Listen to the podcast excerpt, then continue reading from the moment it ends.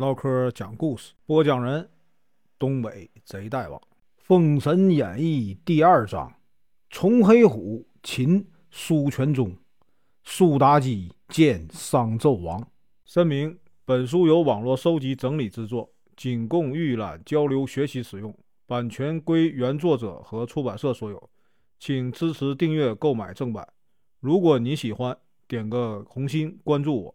听后续，崇厚虎急忙上马，举目远眺，只见来者呀，面如锅底，眼如金铃，其呀火眼金睛兽，手拿两把呀斩金斧，原来是他的弟弟曹州侯崇黑虎。崇侯虎啊长舒一口气，崇黑虎呢特意赶来支援他，他们合兵一处，再次赶往啊冀州。苏护得知啊，崇黑虎来了，不禁呢焦虑起来。原来啊，这个崇黑虎不但武艺精，而且呢会法术。冀州城众将恐怕呀不是他的对手。苏全忠见父亲长他人威风，灭自己锐气，非常不服气。他呢翻身上马，喊着说：“若不能啊生擒崇黑虎。”就不回来见父亲。崇黑虎本意啊是想替苏护解围，他让苏全忠回去请父亲出来说话。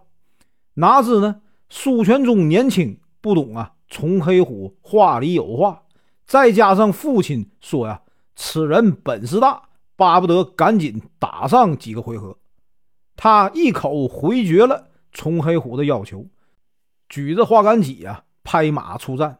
崇黑虎见此，只好应战。苏全忠不知崇黑虎啊，幼年拜这个截教真人为师，密授了一个有道法的葫芦。他见崇黑虎啊，用的是短斧，更是不放在心上。他使出浑身的解数，将这个毕生所学呀，都啊尽展出来，杀的这个崇黑虎暗暗的佩服。崇黑虎见此番赢不了苏全忠，便假装败退，引这个苏全忠来追。苏全忠呢，更加轻敌呀，在后面呢紧追不舍。崇黑虎拍马呀，跑了一段时间，突然将背后的红葫芦拿下来，打开盖子，念念有词。只见一道黑气呀冲出，弥漫开来，仿佛一张大网，里面呢有只巨大的。铁嘴神鹰张开嘴啊，俯冲下来。苏全忠急忙用戟呀护住自己，却没想到神鹰呢将他坐骑的眼睛给啄瞎了。马呢疼得跳起来，把这个苏全忠啊跌了个四脚朝天，被啊生擒了。崇后虎见擒了苏全忠，非常高兴，吩咐左右啊将他砍头示众。崇黑虎急忙拦住，说：“呀，哥哥，请息怒。这苏护啊，早晚被咱们呢拿下。他的女儿呢，如果真蒙了天子的宠信，有朝一日翻了身，怪罪咱们杀了他的家人呢，这可不上算。不如咱们呢，破了冀州以后，将他押回朝歌，交给天子处置。”崇厚虎觉得有道理。便命人将这个苏全忠囚了。其实呢，崇黑虎啊是想保全苏全忠的性命。苏护听说儿子被擒，不由得心灰意冷啊。他想到啊，早晚被擒，全家被斩，不如自杀还体面些。于是呢，他提起剑，打算呢先杀妻女，然后自刎。可当他一看见女儿妲己欢喜的迎接自己。心里一软，剑呢再也举不起来了。这时呢，崇黑虎又来索战，苏护无心对抗，只是命啊属下加强防守。崇黑虎呢想跟苏护商量，却见他闭门不出，心里啊干着急，只好收兵。崇后虎建议弟弟驾云梯攻打，崇黑虎啊却说：“哥哥。”咱们抓苏护犹如啊瓮中捉鳖，手到擒来，不必费力。城里的粮草早晚会断，咱们在这里啊以逸待劳，多好啊！城里苏护一筹莫展。这时呢，都粮官郑伦回来了。他听说这一切的事儿，斗志昂扬地说：“将军呐，千万别担心，就算天下诸侯全都一起来到冀州，末将也不放在心里。我呀，若不能把这个崇黑虎擒来，愿献上自己的首级。他呢，带领啊三千乌鸦兵，好像一块乌云呢，直奔崇后虎大营。崇黑虎一听有人来索战，立刻披挂来到了阵前。他见来人面如重枣，须似金针，也骑着火眼金睛兽，带着两把降魔杵，便大声问道：“来者何人？”听到郑伦呢自报家门，知他是一个小小的都粮官，便没有放在心上。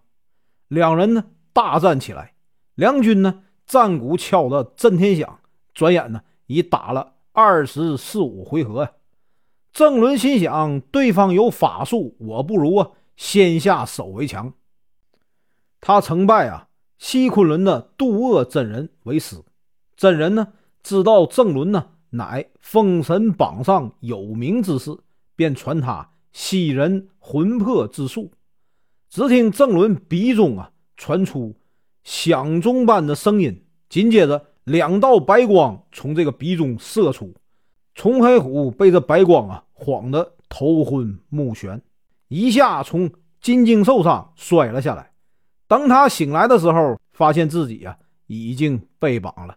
苏护见崇黑虎被擒来，急忙喝退左右，然后呢亲自给他呀松了绑，请他上座。苏护将自己呀。到朝歌的经历讲给了崇黑虎听，崇黑虎呢也把自己想要保全苏家的想法告诉苏护，苏护呢感动极了。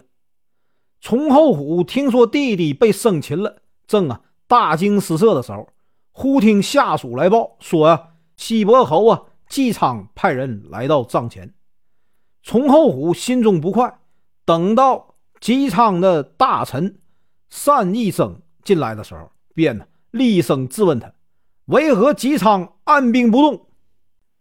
单义生回答说：“呀，主公说，兵者凶器也，实在是啊，不得已时才用之。因有一些小事动用兵力，使这个百姓啊有缴税之忧，军将有征战之苦啊，实属不值。主公呢，已经写好一封书信。”希望能化干戈为玉帛，以息烽烟。若苏护还是不从，再出兵也不晚。崇后虎嘲笑道：“苏护那贼啊，岂能因为区区一封书信就把女儿献上？你且去送信，我倒要看看会是什么结果。”苏护听说吉昌派人来送信，因。仰慕吉昌为人呢贤德，于是大开城门，邀这个三医生相见。三医生呢转达了吉昌对苏护的赏识，并啊呈上了吉昌的书信。苏护见信上说呀，烦请啊苏护啊顾全大局，献女啊则有三利：一则呢身为国亲，衣食无忧；二则呢冀州无忧；三则。百姓和军将都免遭杀戮，否则呢，三利便成为三害，实在是啊，要三思啊。单一生啊，见苏护读完书信以后一直沉默，便劝他说：“主公啊，乃是一片好意啊，此举实属上从天命，中和诸侯，下免三军之苦啊，君侯何必呀？”还犹豫呢，苏护才觉悟过来，他把信呢交给了崇后胡，说：“贤弟，你看，吉伯之言呢，实在有理，的确是为国为民考虑，真乃仁义君子也。我怎能不从命呢？这真是一封啊书信抵十万之师啊！”崇黑虎啊，见苏护肯舍小家顾大家，不禁呢佩服。他答应回去立即释放苏全忠。路上呢，他想到哥哥身居高位却刚愎自用，既没有苏护的光明磊落，也没有姬昌的仁义贤明，此番损兵折将啊，代价惨重，不禁呢悲愤填膺。回到大营，他指着崇厚虎的鼻子，把哥哥大骂一顿，并表示以后啊不再与他来往。然后呢，他放了苏全忠，就带着兵啊回潮州去了。苏护见苏全忠啊安然无恙，大喜。他叮嘱苏全忠替他镇守啊冀州，他则带着妲己呀去朝歌请罪。分别之日近了，众人呢。都依依不舍，泪如雨下。苏全忠啊，送出五里地，才依依惜别。此时已是春末夏初，到处一片呢花红柳绿，风景非常秀丽。这天呢，暮色将近，他们来到了恩州，当地的驿丞啊接待了他们。义城呢建议他们不要住在驿站，因为这里三年前。出了一个妖精，苏护呢不信鬼魔，他说：“天子贵人怎怕什么妖魅啊？我们就在这里休息，你呀快叫人去收拾。”一成无奈，只好命人收拾厅堂内室。夜晚，苏护拿着豹尾鞭四下巡视，见众人已入梦乡，便放心的坐在灯下看兵书。